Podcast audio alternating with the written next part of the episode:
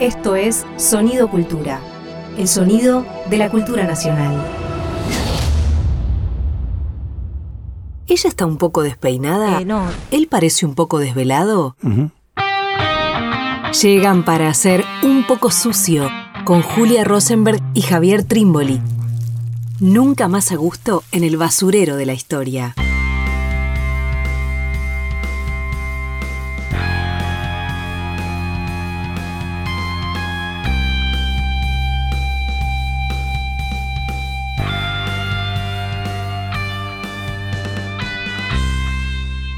Bienvenidos, bienvenidas a una nueva misión de Un poco sucio. ¿Cómo está Javier Trimboli? ¿Cómo anda Julia? ¿Bien? Bien, muy bien. Así me gusta. Vamos a estar conversando hoy alrededor de dos producciones culturales, dos objetos de la cultura. Por un lado, un libro, un grandísimo libro que se titula Isidro Velázquez, Formas prerevolucionarias de la violencia, de Roberto Carri, y también de una película que se titula Cuatreros y es de Albertina Carri, ¿no? Nos va a interesar pensar alrededor, sin dudas, en el centro está Isidro Velázquez, ¿no? que es de, quien, de quien vamos a estar pensando. Tanto Roberto Carri como Albertina Carri lo piensan en diferentes momentos y también nos va a interesar pensar esa distancia entre una producción y la otra. Pero bueno, para pensar una serie de problemas y de preguntas alrededor, diría, de la historia y la política argentina, ¿no? Isidro Velázquez de alguna manera sirve para eso también. Y al mismo tiempo, inevitablemente, la cuestión intergeneracional está de por medio, ¿no? Porque Roberto Carri hace este libro tan importante, decía Julia, y comparto plenamente con ella, es un grandísimo libro y también muy breve libro, ¿no? Son pocas páginas realmente las que los componen, pero de, de una capacidad aún hoy para seguir significando Sí, muy importante, muy importante. Decía, el libro es de 1968 y la película de la hija de Roberto Carri, una de las hijas de Roberto Carri, Ana María Caruso, bien, Albertina Carri, es del año 2017. Por lo tanto, media entre una producción y otra, media entre una vinculación y otra, muy a propósito, muy alrededor de la figura de Isidro Velázquez, casi 50 años, ¿bien? Por lo tanto, ahí también, ¿no? Y esta cuestión de la cultura argentina, la política argentina, padres, hijos. Sí, para quienes no lo conozcan, Roberto Carri fue un sociólogo muy importante, desaparecido, ¿no? Con una trayectoria también sociólogo, pero que a la vez era un militante político en el peronismo. Y Albertina Carri es una de las cineastas eh, también más, más, eh, más importantes, vamos a decirlo así, eh, del último tiempo. Tiene una película previa a Cuatreros, tiene varias, pero digo, quizás una que, que, que marcó también quizás un, un, momento respecto del cine argentino, del documental argentino, que es Los Rubios, que es del año 2002, 2003 donde también de alguna manera aborda esa diferencia generacional. Bueno, hoy nos va a interesar pensar esta otra película que es Cuatreros. ¿Qué tiempo nos toca? ¿no? ¿Qué tiempo le toca a cada uno y lo que significa que te toque un tiempo, que te toque otro, aún teniendo esa misma sangre o estando bajo una misma influencia? O en todo caso, ¿qué ocurre con la influencia cuando los tiempos son otros? Me parece que por ahí le vamos a dar vuelta, ¿no? A propósito del libro, ¿no? Isidro Velázquez, Formas Prerevolucionarias de la Violencia.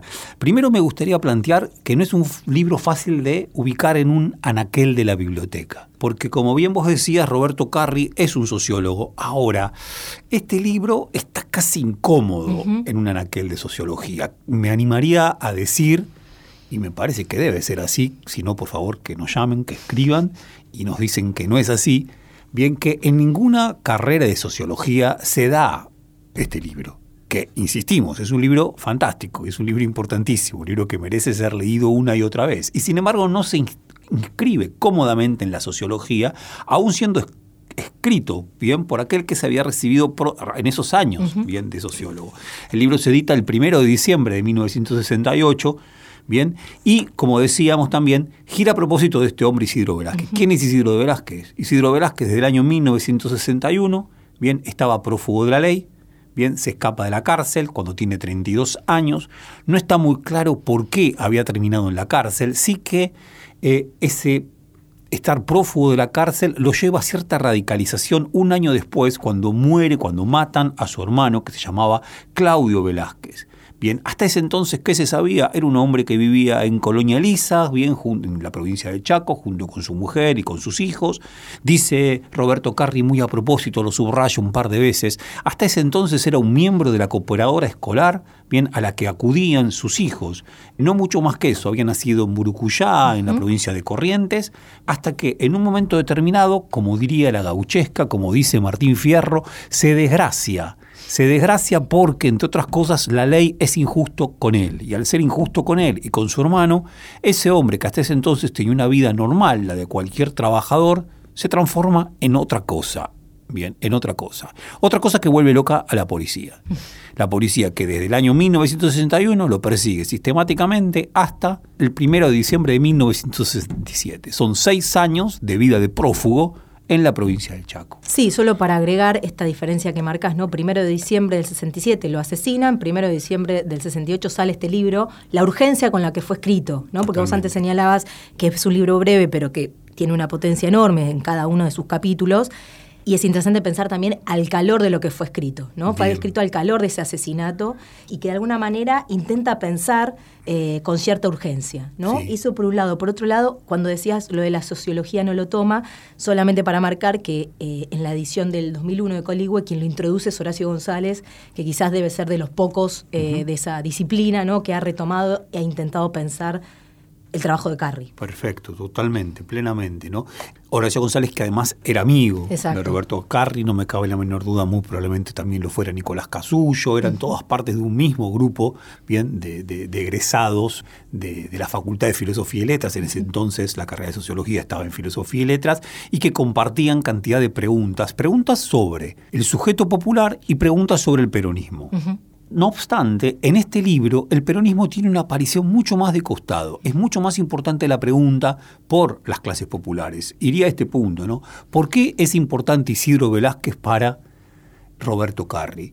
No es importante por su vida individual, sino porque se transformó en un héroe popular no es importante por el itinerario de sus atracos, el itinerario eh, de bandido rural, bien, o de delincuente en términos individuales, propios de una biografía de uno, sino que es importante porque el pueblo del Chaco, Sí, permítanme, permítannos que lo digamos primeramente de esta manera tan general.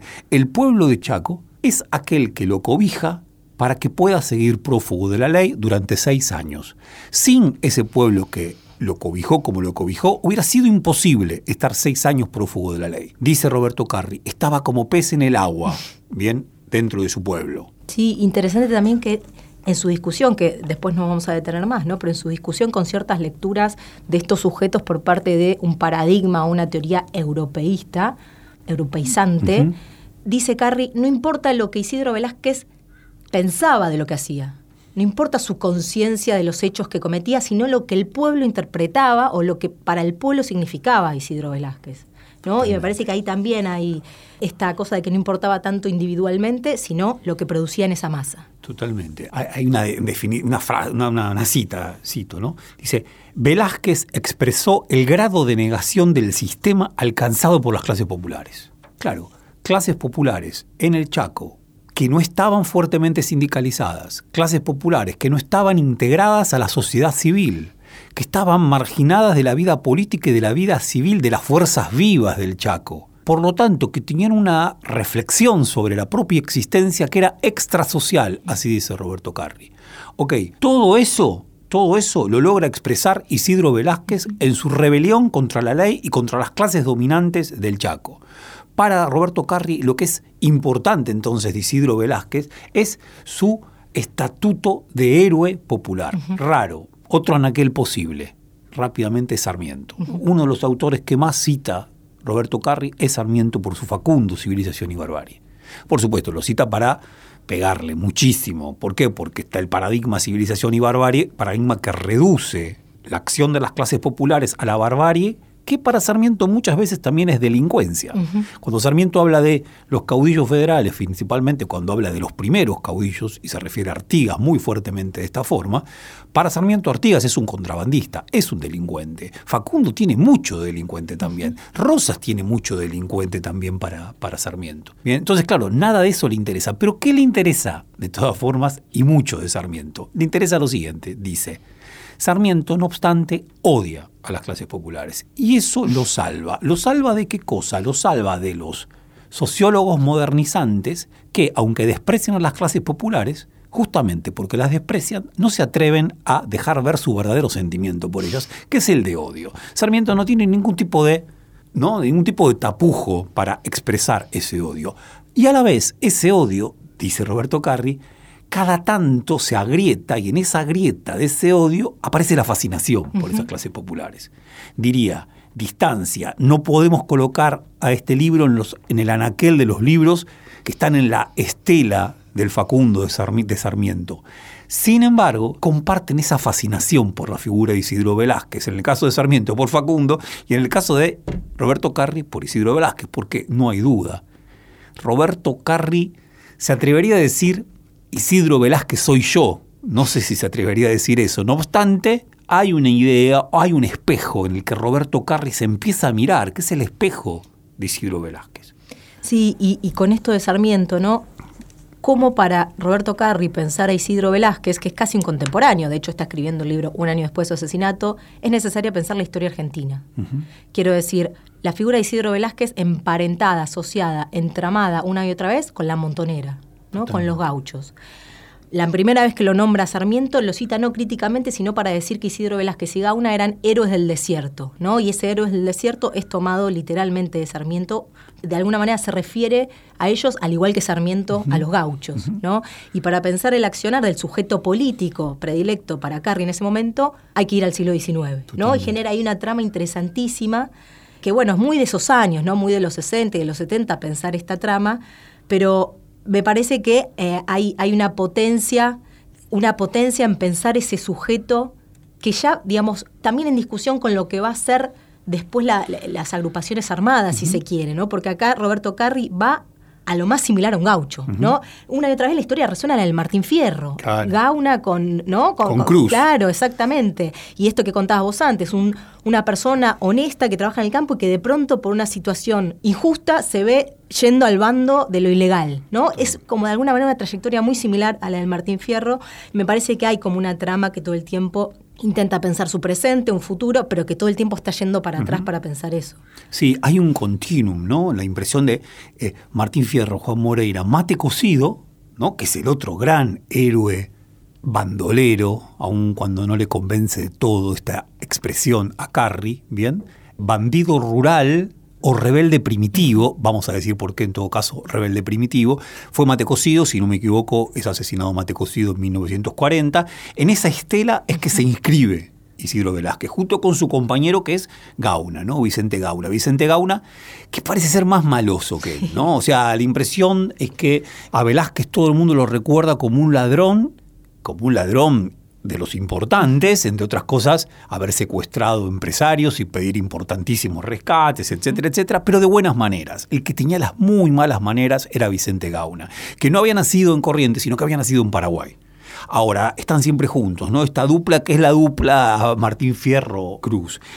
¿Hasta cuándo? ¿No? Hasta el primero de diciembre de 1967 y ahora en todo caso vamos a decir por qué estamos acentuando tanto la fecha. Por un lado Julia lo decía, porque un año exactamente después aparece este libro de Carri, libro que está escrito al calor de la contingencia, ¿no? Es un libro no de una sociología reposada con beca CONICET que tiene que esperar, no sé, cuatro años para que una investigación pueda tener todos los... No, rápido, porque es urgente. Bien, como también Sarmiento escribió urgente el Facundo.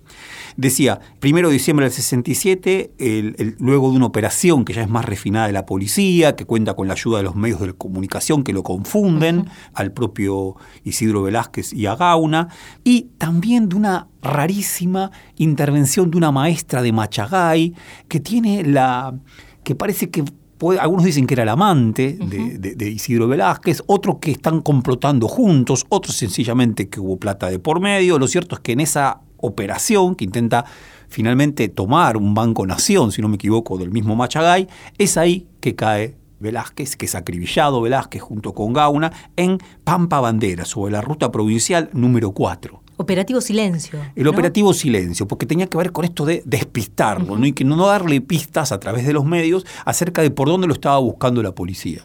Me permito leer algo que cita el propio Carri, es la revista Así del 14 de diciembre de 1967, o sea, 13 días después de la muerte. Dice así, desde la época de Mate Cocido no se registraba un hecho policial de tanta repercusión popular en el Chaco. Por eso se explica que millares de personas desfilaran en Machagay y Quitilipi, donde permanecieron alternativamente ante los restos de ambos delincuentes terminaron siendo sepultados en Machagay, donde esa tumba no será otra cosa que un monumento a la leyenda de Isidro Velázquez y Vicente Gauna, quienes cayeron en su leo, en una celada tendida a su propio estilo, pero jugándose con arrojo cuando ya habían comprendido que el fin estaba cercano. Claro, se transforman en leyenda, leyenda rápidamente, ¿no? Y su propia vida ya había tenido rasgos bien de, de leyenda.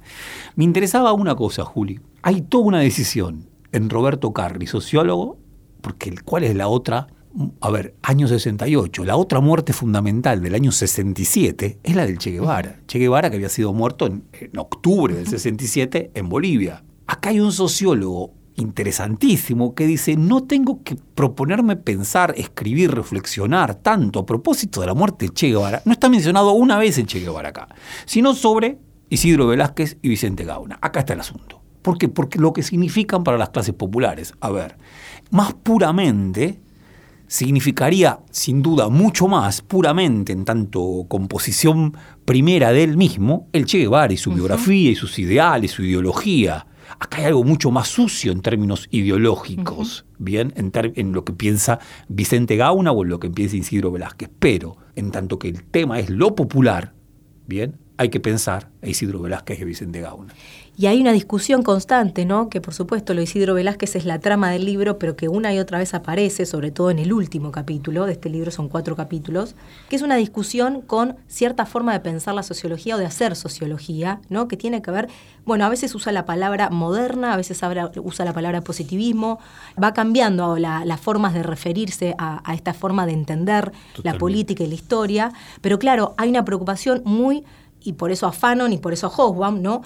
Por entender lo, local, lo particular, la especificidad nuestra, dejar las anteojeras que nos dicen que yo no podía dejar de pensar en la crítica de Walsh a Montonero, de alguna manera.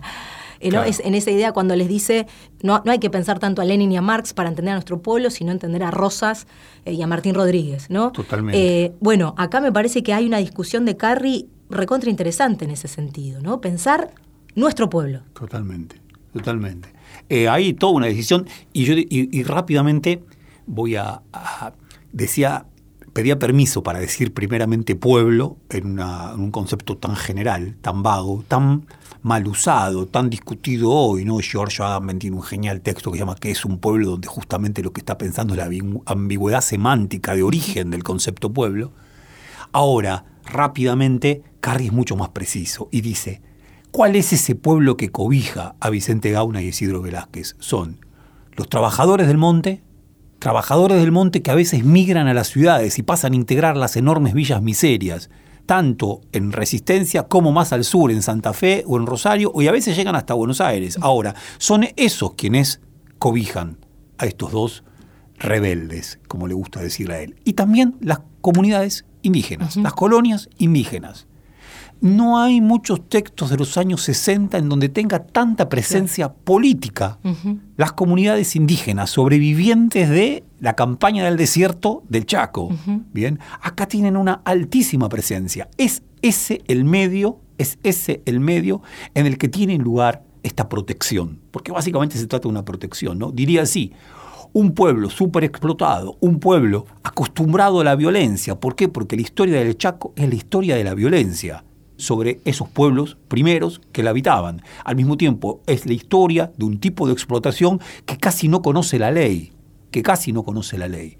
Como es una explotación sin ley, una explotación sin límite. Ante esa situación, lo que viene a representar Isidro Velázquez es el hombre que se yergue, que se pone de pie, que se pone de pie, que se revela, y todo entonces lo que se proyecta en él es ese ansia de rebelión que hay en ese pueblo.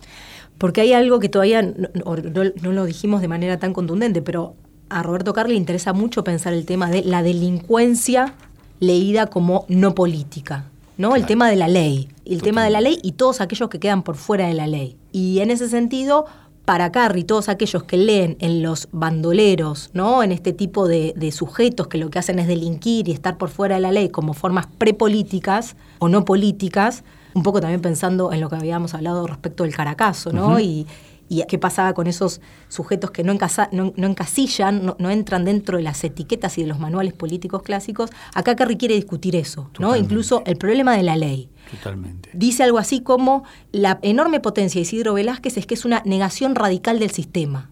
Es tan revolucionario que hasta discute el problema de la ley. Y me parece que ahí también hay algo que, que forma parte de la discusión que está teniendo más política, si se quiere, no solamente sociológica, sino también política, ¿no? Plenamente, plenamente. Yo creo que ahí hay ese, yo creo que ese es el gran tema, ¿no? Me gustaría decirlo así. Carri, que prontamente se va a integrar a Montoneros, Montoneros nace en 1970, si no me equivoco, Carri estará incorporándose a Montoneros en el año 71, 72. Carri entonces, eh, que va a tener ese devenir político, que también es relevante acentuar de esta manera. Este es un texto previo al Cordobazo.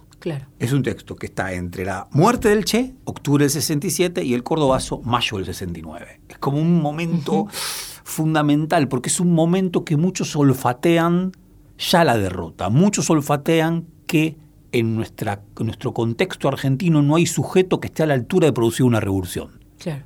Entonces es un momento de enorme, diría, zozobra, ¿no? El 68 es un año fundamental, no solamente en, el mayo francés, sino que tiene cantidad de revueltas, la más importante en Latinoamérica, reprimida brutalmente en México, ¿no? En Tlatelolco. Bien, en el caso argentino el 68 no pasa nada. Por lo tanto, se extiende la pregunta, ¿qué pasa entre nosotros? ¿Cuál es el sujeto entre nosotros de la revolución? Y lo que hace Carri en este texto es algo rarísimo. Es decir, el sujeto entre nosotros de la revolución no es tanto el proletariado, porque el proletariado está integrado al sistema, sino que el sujeto puede ser este otro proletariado, que le llama proletariado total, raro. No entren en aquel clásico del Marx. No, Marx no hace esta diferencia. Y para Marx, esto que Roberto Carri llama proletariado total sería un lumpen proletariado.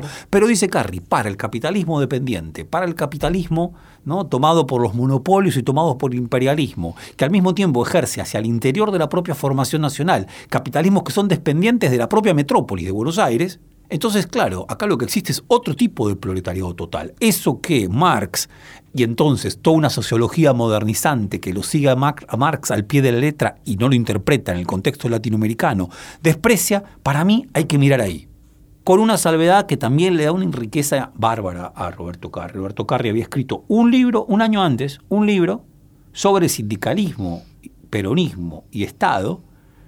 Entendía con muy ojos muy afinados, bien, el papel incluso de Bandor. Ahora, el tema es este. Hasta el año 66 había habido la posibilidad de que el sindicalismo peronista, siempre politizado, trabajara con el Estado bien determinadas formas que implicaran una mejora social. Luego de Onganía, más allá de lo que pensó en un comienzo Bandor, eso se quebró. Al quebrarse esa relación, el movimiento obrero ya no sabe qué camino seguir. Ante esa circunstancia lo que aparece es este otro proletariado total, trabajadores del monte e indios. Nos tenemos que ir de este primer bloque. Vamos a seguir en el que sigue. Nos vamos a ir escuchando el último Zapucay de Isidro Velázquez.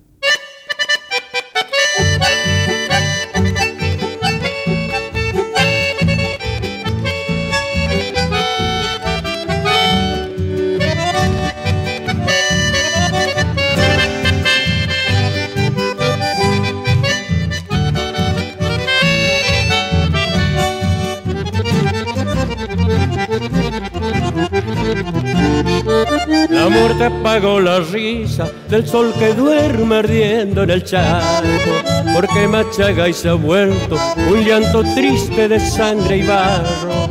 Ha muerto Isidro Velázquez, la brigada lo ha alcanzado, y junto a Vicente Gauna, ay, los sueños sepultaron.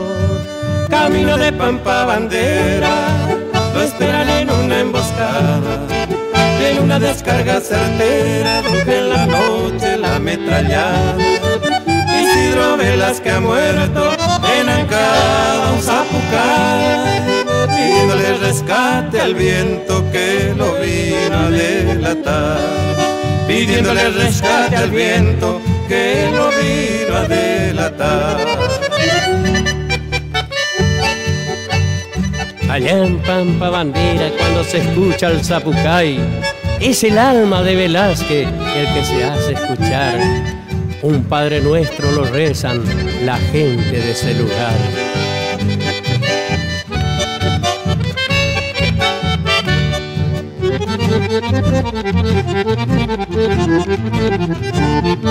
La muerte apagó la risa de los machetes en los quebrados. La pólvora entre los huesos se hizo ceniza en dos pechos bravos. Sin una vela encendida, sin una flor a su lado, sin una cruz en la tierra, hay dos sueños sepultados. Camino de pampa bandera, lo esperan en una emboscada. En una descarga certera, ruge en la noche la metrallada. Isidro Velas que ha muerto en Ancada, pidiéndole rescate al viento que lo vino a delatar. Pidiéndole rescate al viento que lo vino a delatar.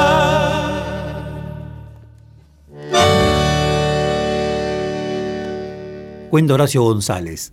Hacía escuchar en su casa de la calle Córdoba, en Buenos Aires, un chamamé que mentaba las hazañas de su héroe Velázquez. Recuerdo su sonrisa cómplice parado junto al tocadisco. Jugaba con los fuegos erizados de aquella época y a veces sentía que faltaban las palabras capaces de acompañar sus actos prepotentes de irrupción. Genial. Un chamamé que es de Oscar, lo interpreta Oscar Valles y que estuvo prohibido, ¿no? que, decías vos, Javi, fue, se compuso en el, al toque de su, de su asesinato, ¿no? En el año 68 y que estuvo prohibido, porque también cuenta a Carrie que una vez asesinados Velázquez y Gauna, y usa este término, se lanza sobre la población del Chaco una guerra de policía, ¿no? Nuevamente pensando en Sarmiento y, y en el siglo XIX, porque claro, lo que se busca es implantar una especie de terror sobre esa comunidad y que no sea gigante esa leyenda de la que hablábamos antes, ¿no? Que de alguna manera este chamamé eh, da cuenta de eso, ¿no? Totalmente. Y por eso prohibido y le fascina este chamamé. A ver, esto también es genial, ¿no? Un sociólogo que hace suya como una de las principales fuentes para su investigación un chamamé. Un chamamé que a la vez fue prohibido. Y decíamos que teníamos que aclarar por qué habíamos insistido tanto con la fecha primero de diciembre de 1967, porque la policía del Chaco hace de esa fecha el Día de la Policía. Y durante muchos años, el Día de la Policía en el Chaco, no sé hasta cuándo, estaría bueno pensarlo, ver cómo se montó luego en relación con la dictadura, ¿bien? Pero durante muchos años, el primero de diciembre fue el Día de la Policía porque fue el día que se había terminado, bien, terminado con eh, estos dos malhechores que habían asolado a la población del Chaco. Ahora, vos decías, guerra de policía, ¿por qué? Porque al igual que al Chacho Peñalosa en La Rioja, bien, había una trama popular, una trama de clases desheredadas, una trama de trabajadores del monte y de indios que lo habían protegido. Por tanto, había que terminar con esa trama. Carrie lo dice muy claramente, ¿no? Y incluso me llamó la atención cómo utiliza la palabra terror, ¿no? Digo, también tan ligado a lo que va a venir tan poco tiempo después, pensando lo de Isidro Velázquez, también pensando su propia militancia, ¿no? Que lo que se busca implantar en esa población es el terror, ¿no? Y ahí hay algo que está buenísimo también en términos de, bueno, de pensar su propia, su propia Sí. militancia posterior, que de alguna manera después lo, lo vamos a conversar bien en todo caso con la película de, de Albertina, ¿no? Pero que hay algo de intentar emular la, el gesto político de esconderse en las masas, ¿no? Cual. Pero volviendo al, al libro de Carrie, quería más que nada preguntarte. Él toma dos autores, sobre todo, más bien teóricos, si se quiere, con los cuales va a retomar y va a discutir a la vez, sobre todo a Hobsbawm, ¿no? Lo va a estar discutiendo, aunque también le interesa muchísimo, por supuesto, porque es un libro, si no me equivoco, el de Hobsbawm, que había salido muy poco tiempo antes, y el de Fanon, Tal ¿no? cual. Toma de ahí, de esos dos. Totalmente, sí, sí, son las dos referencias teóricas fundamentales. No creo que Marx casi no está citado, No. sí. Hobsbawm y su libro Rebeldes Primitivos. Hobsbawm es un grandísimo historiador inglés, hemos hablado de él, lo hemos citado varias veces, que hacia 1967-68, en verdad se traduce en. España en el año 67-68, publica el libro Rebeldes Primitivos, donde lo que hace Hobsbawm justamente es analizar la politicidad que hay en las acciones emprendidas por figuras que no son precisamente proletarias. Entonces piensa acá tanto el caso de la mafia italiana como Lampiao en Brasil o Antonio Conceleiro ¿no? en, en- en Canudos o determinadas comunidades rurales de carácter místico, ¿no? de carácter mesiánico.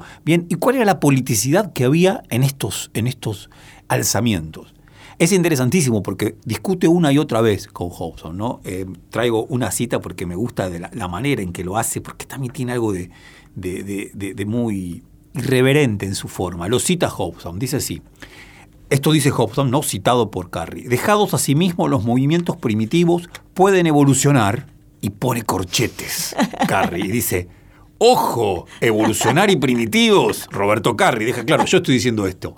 Y sigue, normalmente siguiendo una línea distinta, ya sea una separación pasiva del mundo de la política o a la que repudian, a la que repudian, perdón, ya de alguna forma totalmente al margen del moderno movimiento revolucionario obrero. Ojo, Roberto Carri otra vez dice, puede que sean alternativas a la revolución y no formas primitivas de la misma. Claro, ¿qué es lo que le molesta de Hobsbawm? Que para Hobsbawm sí o sí hay una superioridad del movimiento obrero organizado y revolucionario marxista en relación con estos rebeldes primitivos. Claro.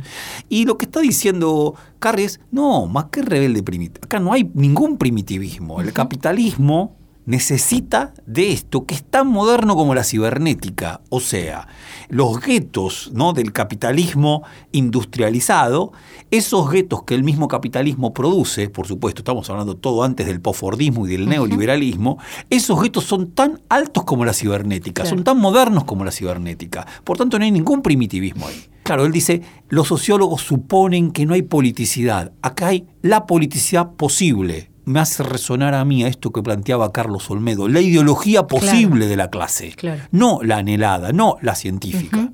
Y después, por otro lado, Fanon. Frank Fanon, que claro, es la otra grandísima referencia de este libro, un pensador fundamental de lo que hoy se llama poscolonialismo, que entiende y le da el carácter, entiende el carácter más propio de las rebeliones anticoloniales. Fanon había nacido en Martinica, en las Antillas, Antillas que eran francesas. Luego se va a ligar muy fuertemente al movimiento argelino revolucionario a finales de los años 50, principios de los años 60. Una anécdota muy pequeña, pero que lo, lo pinta de cuerpo entero a, a Fanon. Su gran libro es Los Condenados de la Tierra, que tiene un prólogo de Sartre recontra importante, años 61-62. Y es eso lo que está citando una y otra vez, porque Fanon lo que piensa es el tema de la violencia. Claro. Para Fanon lo que es fundamental es pensar la cuestión de la violencia y pensar la conciencia sucia, la conciencia compleja, la conciencia nunca, eh, nunca nítida, nunca transparente, bien, de las clases oprimidas en el tercer mundo. Tema que me encanta para, para pensarlo Fanon. Fanon se suma siendo muy pibe a la resistencia francesa, siendo él, bien, siendo él un, integrante de la sociedad colonizada por Francia, en tanto que entiende que se está oponiendo al nazismo, ¿no? Y pelea una serie de batallas, es muy condecorado siendo un joven, etcétera, etcétera. Ahora, cuando las fuerzas francesas entran a París de gol a la cabeza, deciden blanquear al ejército de la resistencia, deciden blanquear, quitarle marca de negros, bien, a ese ejército que había luchado contra el nazismo, y por lo tanto a Fanon no lo dejan ingresar a París como parte de un soldado victorioso. A partir de ahí Fanon dice, mi vida pasó a ser otra. Pasó a ser otra y su vida estuvo ligado a descolonizar la propia conciencia de los oprimidos. Bueno, Fanon está muy presente en este libro. Muy. Sí, me- me interesaba marcar una cosita más de, de- del libro de Carrie, que en esta discusión con eh, cierta mirada positivista, llama él, el peronismo incluso también es analizado como un movimiento sin fines, ¿no? Quiero decir, ¿qué dice? Isidro Velázquez, claro, no tenía una conciencia o un objetivo político detrás de sus acciones criminales, ¿no? Detrás de sus acciones delictivas. No hay un objetivo, no hay un plan, ¿no? Político. Y por eso no es político. Por eso no, no puede ser considerado ni revolucionario ni político. Dice, algo parecido sucede con la interpretación que hacen del peronismo. ¿no? El peronismo como un movimiento que nada tiene de un, un programa. Tal cual, ¿no? le falta eso. Y entonces también es, es- es analizado una rebeldía sin objetivos, ¿no? Bien. Como me parecía interesante como también pensando ahí todo el tiempo el, el vínculo con uno y con otro. Perfecto. Después tiene otra deriva con el peronismo para pensar a Vittel, Sí, tremenda. que es gobernador de... que había de sido, en ese momento es gobernador del Chad. No, en ese momento ya no, porque Ya no. había sido eh, depuesto por la revolución de Onganía. En los años en que En los años previos. Claro. es, claro, Que lo piensa como un peronismo de clase media, Neoperonismo. conservador, neoperonismo, no le interesa nada. Sí le interesa el otro peronismo. Claro. Ese que, como vos acabas de decir, coloca en una suerte de parangón con la propia ideología confusa de Velázquez. Y me parece, ¿no, Juli, para, para, para avanzar, porque es realmente notable, vos lo señalabas, ¿no? Está esta idea de entender la politicidad que hay en la delincuencia. Esto es contundente y es muy propio de la época, decíamos Sartre, ¿no? Y en Sartre está toda esta cuestión de la bastardía. El bastardo puede devenir revolucionario, no tan solo el proletario. Acá ese bastardo es el delincuente. claro. Se puede constituir un frente con ellos y en un momento voy a decir algo genial, Carrie. No lo tengo totalmente claro. un sociólogo que acepta que bueno, no tiene totalmente claro La respuesta. la respuesta, pero por ahí está pensando. Claro. Antes de pasar a la película, decir algo mínimo sobre esta edición, ¿no? Del año 2001, edición de Coligüe. Claro, es un libro que después de publicado en el año 68, si no me equivoco, no había vuelto a ser reeditado hasta este momento. Y hay una anécdota muy bonita de la presentación de este libro en ese entonces, ¿no? Sí, se arma un lío bárbaro, ¿no? Y Albertina Carri arma el lío también en, Los Rubios. Invitamos y quizás ya nos vamos a quedar más con menos tiempo que de costumbre. Probablemente tengamos que después dedicarle otro, realmente, porque la película Cuatrero es una película genial, fenomenal, que está realmente, ¿cómo decirlo? Está a la altura de este libro, se empareja con este libro, ¿no? Eh, y sin embargo, a mi entender, creo que lo conversábamos hace unos días, Julia, eh, pasó casi desapercibida. Bien. Decíamos, eh, en Los Rubios, que es del 2003, Albertina Carri arma un lío. ¿Por qué? Porque Albertina Carri por momentos lee a cámara la edición 2001 Ujú. de Isidro Velázquez, el libro principal, bien, que escribió su padre.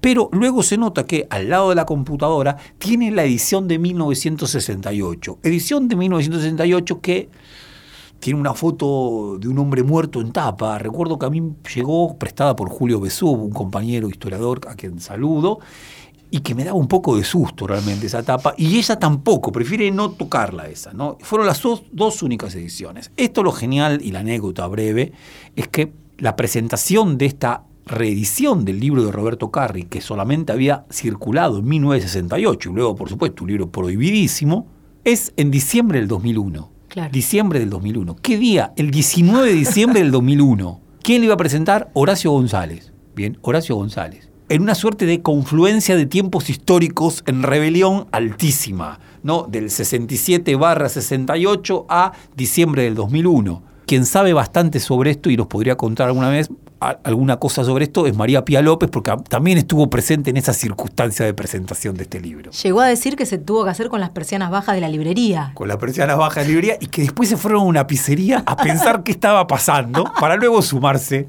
bien a la movilización a la plaza. Bueno, esta película Cuatreros, ¿no? Es, es, decíamos, sin dudas se puede pensar en relación no solamente con el libro de Roberto Carri, sino también con esta otra película, Los Rubios, como un antecedente, de alguna manera. Pero Cuatreros se plantea fundamentalmente, empieza también leyendo el libro de Roberto Carri, pero acá es ella lo que lo lee, ¿no? Porque el juego en Los Rubios había sido que ponía una actriz a ser de ella, ¿no? Una, toda una, una mediación, digamos, para poder leer el libro de su padre. Y acá empieza Albertina Carri leyendo textual un fragmento largo del libro Isidro Velázquez, Formas Prerevolucionarias de la Violencia, de alguna manera marcando que le va a interesar pensar Isidro Velázquez nuevamente. Cantidad de años después, cincuenta y pico de años después, le va a interesar pensar a Isidro Velázquez pero como de alguna manera sucede también en los rubios, con múltiples mediaciones, vericuetos, círculos, ¿no? No es una, no es una narración sobre, sobre Isidro Velázquez lineal o sencilla, ni siquiera es una discusión con su padre, ¿no? Es otra cosa lo- la trama que plantea ahí. Yo creo que el gran, la cuestión es esta. ¿Puede haber una película sobre este libro? O sobre Isidro Velázquez. Sobre Isidro Velázquez puede haber una película sobre Isidro Velázquez. Decir Isidro Velázquez, está bien, pasa que decir Isidro Velázquez es decir Roberto Claro, Carri. claro. Probablemente hoy se haya independizado un poco más el actor, el, el nombre del rebelde, de aquel que lo escribió, ¿no? El Guernica de Picasso, como decíamos en algún momento. Probablemente hoy se haya independizado. No obstante, en ese entonces estaba muy, muy ligado. Quiero decir, ¿en qué entonces? Hubo intentos de hacer esa película.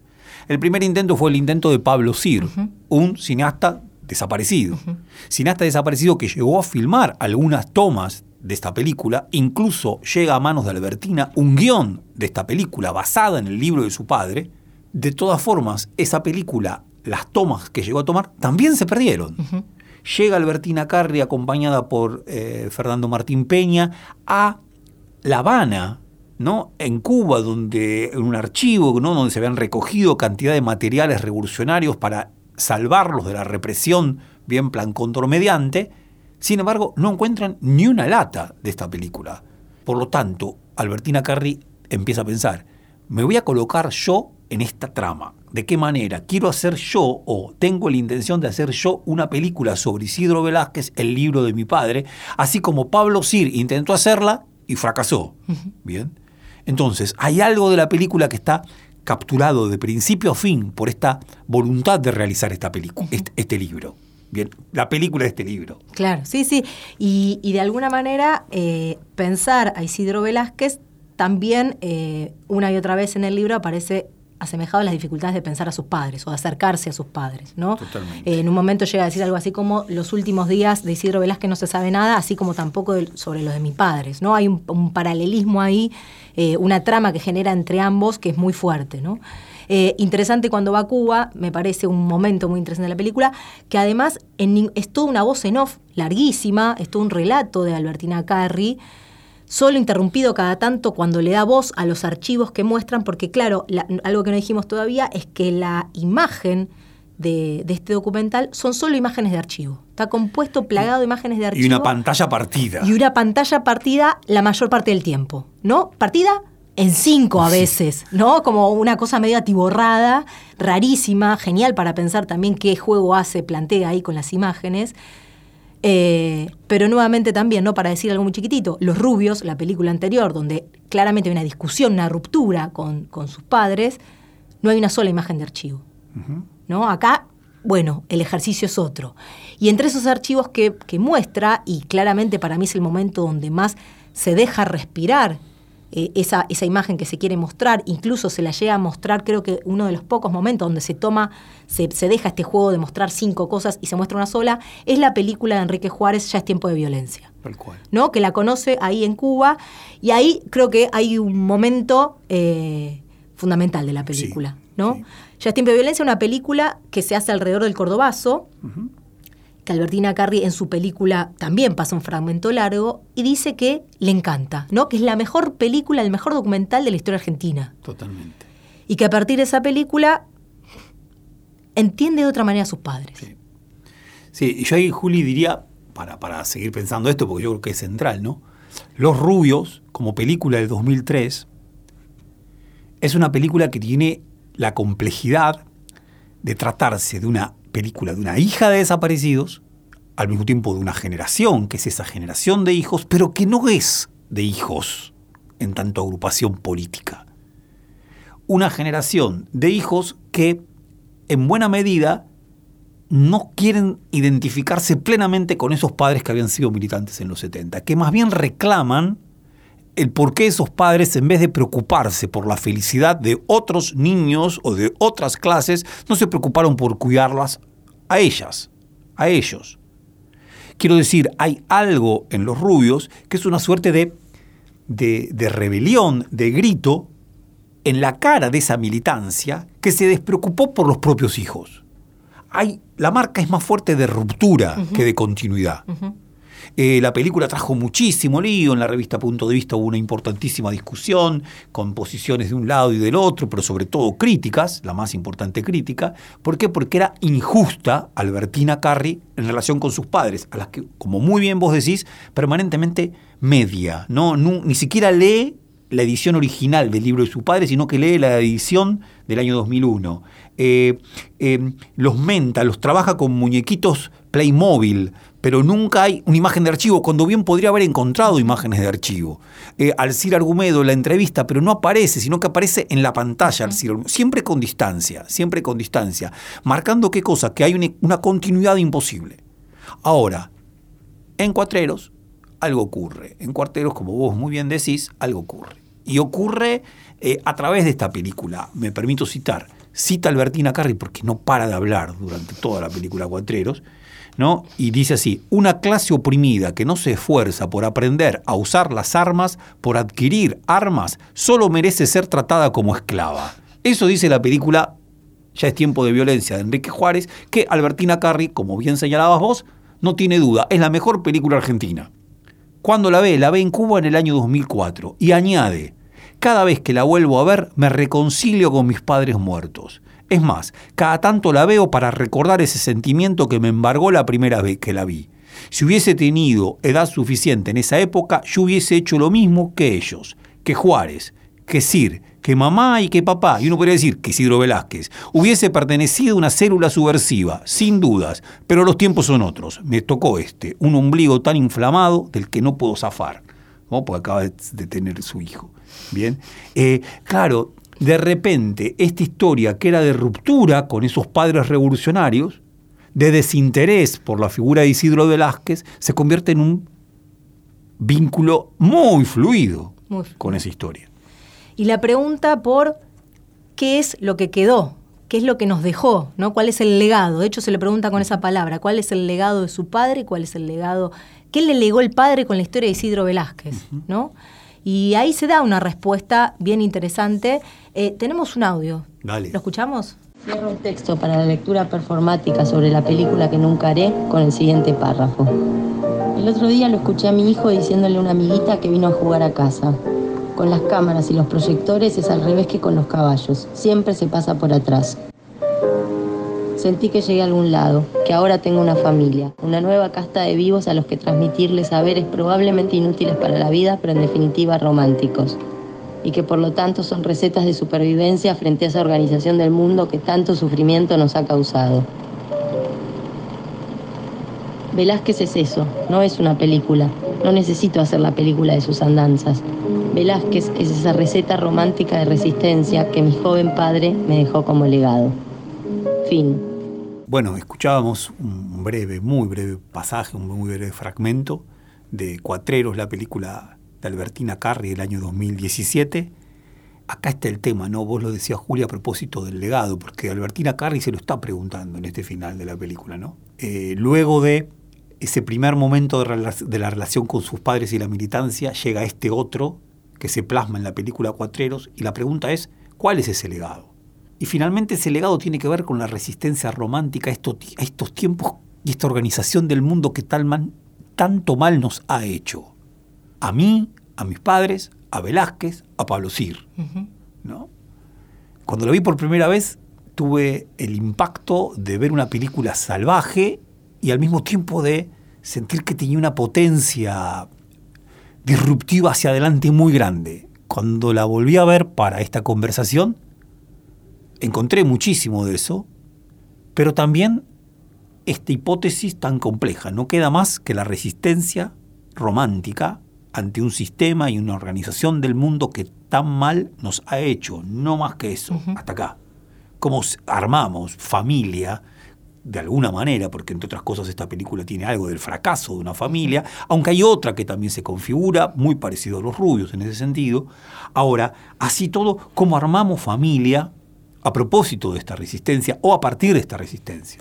Sí, solo para, para, para sumar, a mí me gusta mucho pensar esta película en relación con los rubios y el tiempo pasado entre una y otra, ¿no? Sin dudas, bueno, hay algo de los años de la Argentina, del 2003 al 2015, que tiene que ver con, con, el- con lo sucedido con eh, la propia Albertina Carri.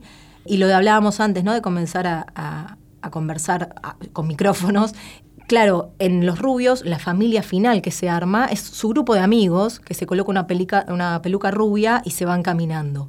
Me parece que en esta otra película que es cierto que tiene algo de lo único que podemos es una resistencia romántica, pero que sin embargo hay una trama. Quiero decir, en la película Los Rubios es casi insoportable la primera persona personal de Albertina Carri. En esta otra película se habla de un nosotros, ¿no? Y de un nosotros que incluye para atrás, ¿no? Es transhistórico. Exacto, que incluye, incluye a su padre, por supuesto, pero también a Isidro Velázquez. Es, hay, hay una trama con la historia y con el pasado, ¿no? Y eso me parece que, no sé si es una radicalidad política, si implica la posibilidad de una radicalidad política, pero sí hay una política, ¿no? Sí, Eh, me parece que eso es lo, lo Y diferencia. son, hay algo ahí de, ella tiene una oración que es muy dura con el kirchnerismo, muy dura. Dice, la derecha peronista le entrega el país a su prima la derecha neoliberal. Lo dice a propósito del 2015. Sin embargo, como acabas de plantear, Julia, yo creo que son los años del kirchnerismo los que han pasado entre el 2003 y el 2017, y también en parte en esta conciencia de Albertina Carri en relación con su pasado, con la historia argentina, con esta vinculación con la historia argentina que pasa a ser otra relación con los rubios, donde casi no está. Y me gustaría esto, ¿no? En un momento se pregunta una y otra vez qué es lo que lo liga con, con Velázquez. Entonces dice, en un momento suponía que era el campo, el gusto por la intemperie, el alma de cuatreros. Dice, no, no es eso. Lo que me une con Isidro Velázquez es el imaginario compartido, es la supervivencia frente a un sistema que no nos reconoce y como dice el joven Carri, no nos entiende y nosotros tampoco a él. Por lo tanto, confre, confraternizan. Albertina, Roberto Carri, Ana María Caruso e Isidro Velázquez. Nos vamos a ir, nos tenemos que ir, se nos acabó el tiempo, nos quedaron muchas cosas por afuera, como siempre, como suele suceder. Nos vamos escuchando Influencia de Charlie García, una canción del cierre de la película de Los Rubios, pero que va bien para todo esto. Influence.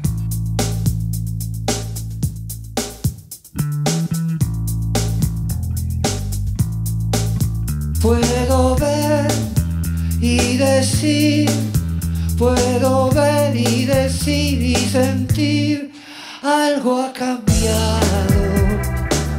Para mí no es extraño. Yo no voy a correr, yo no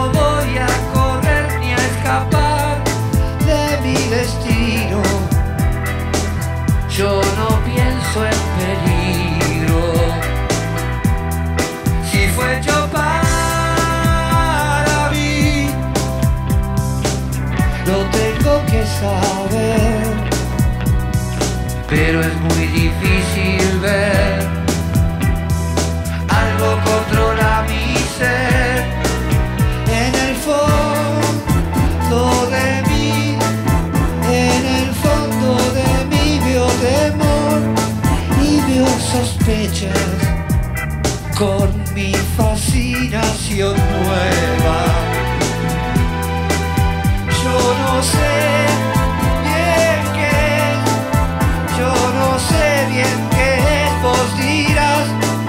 son intuiciones, verdaderas alertas.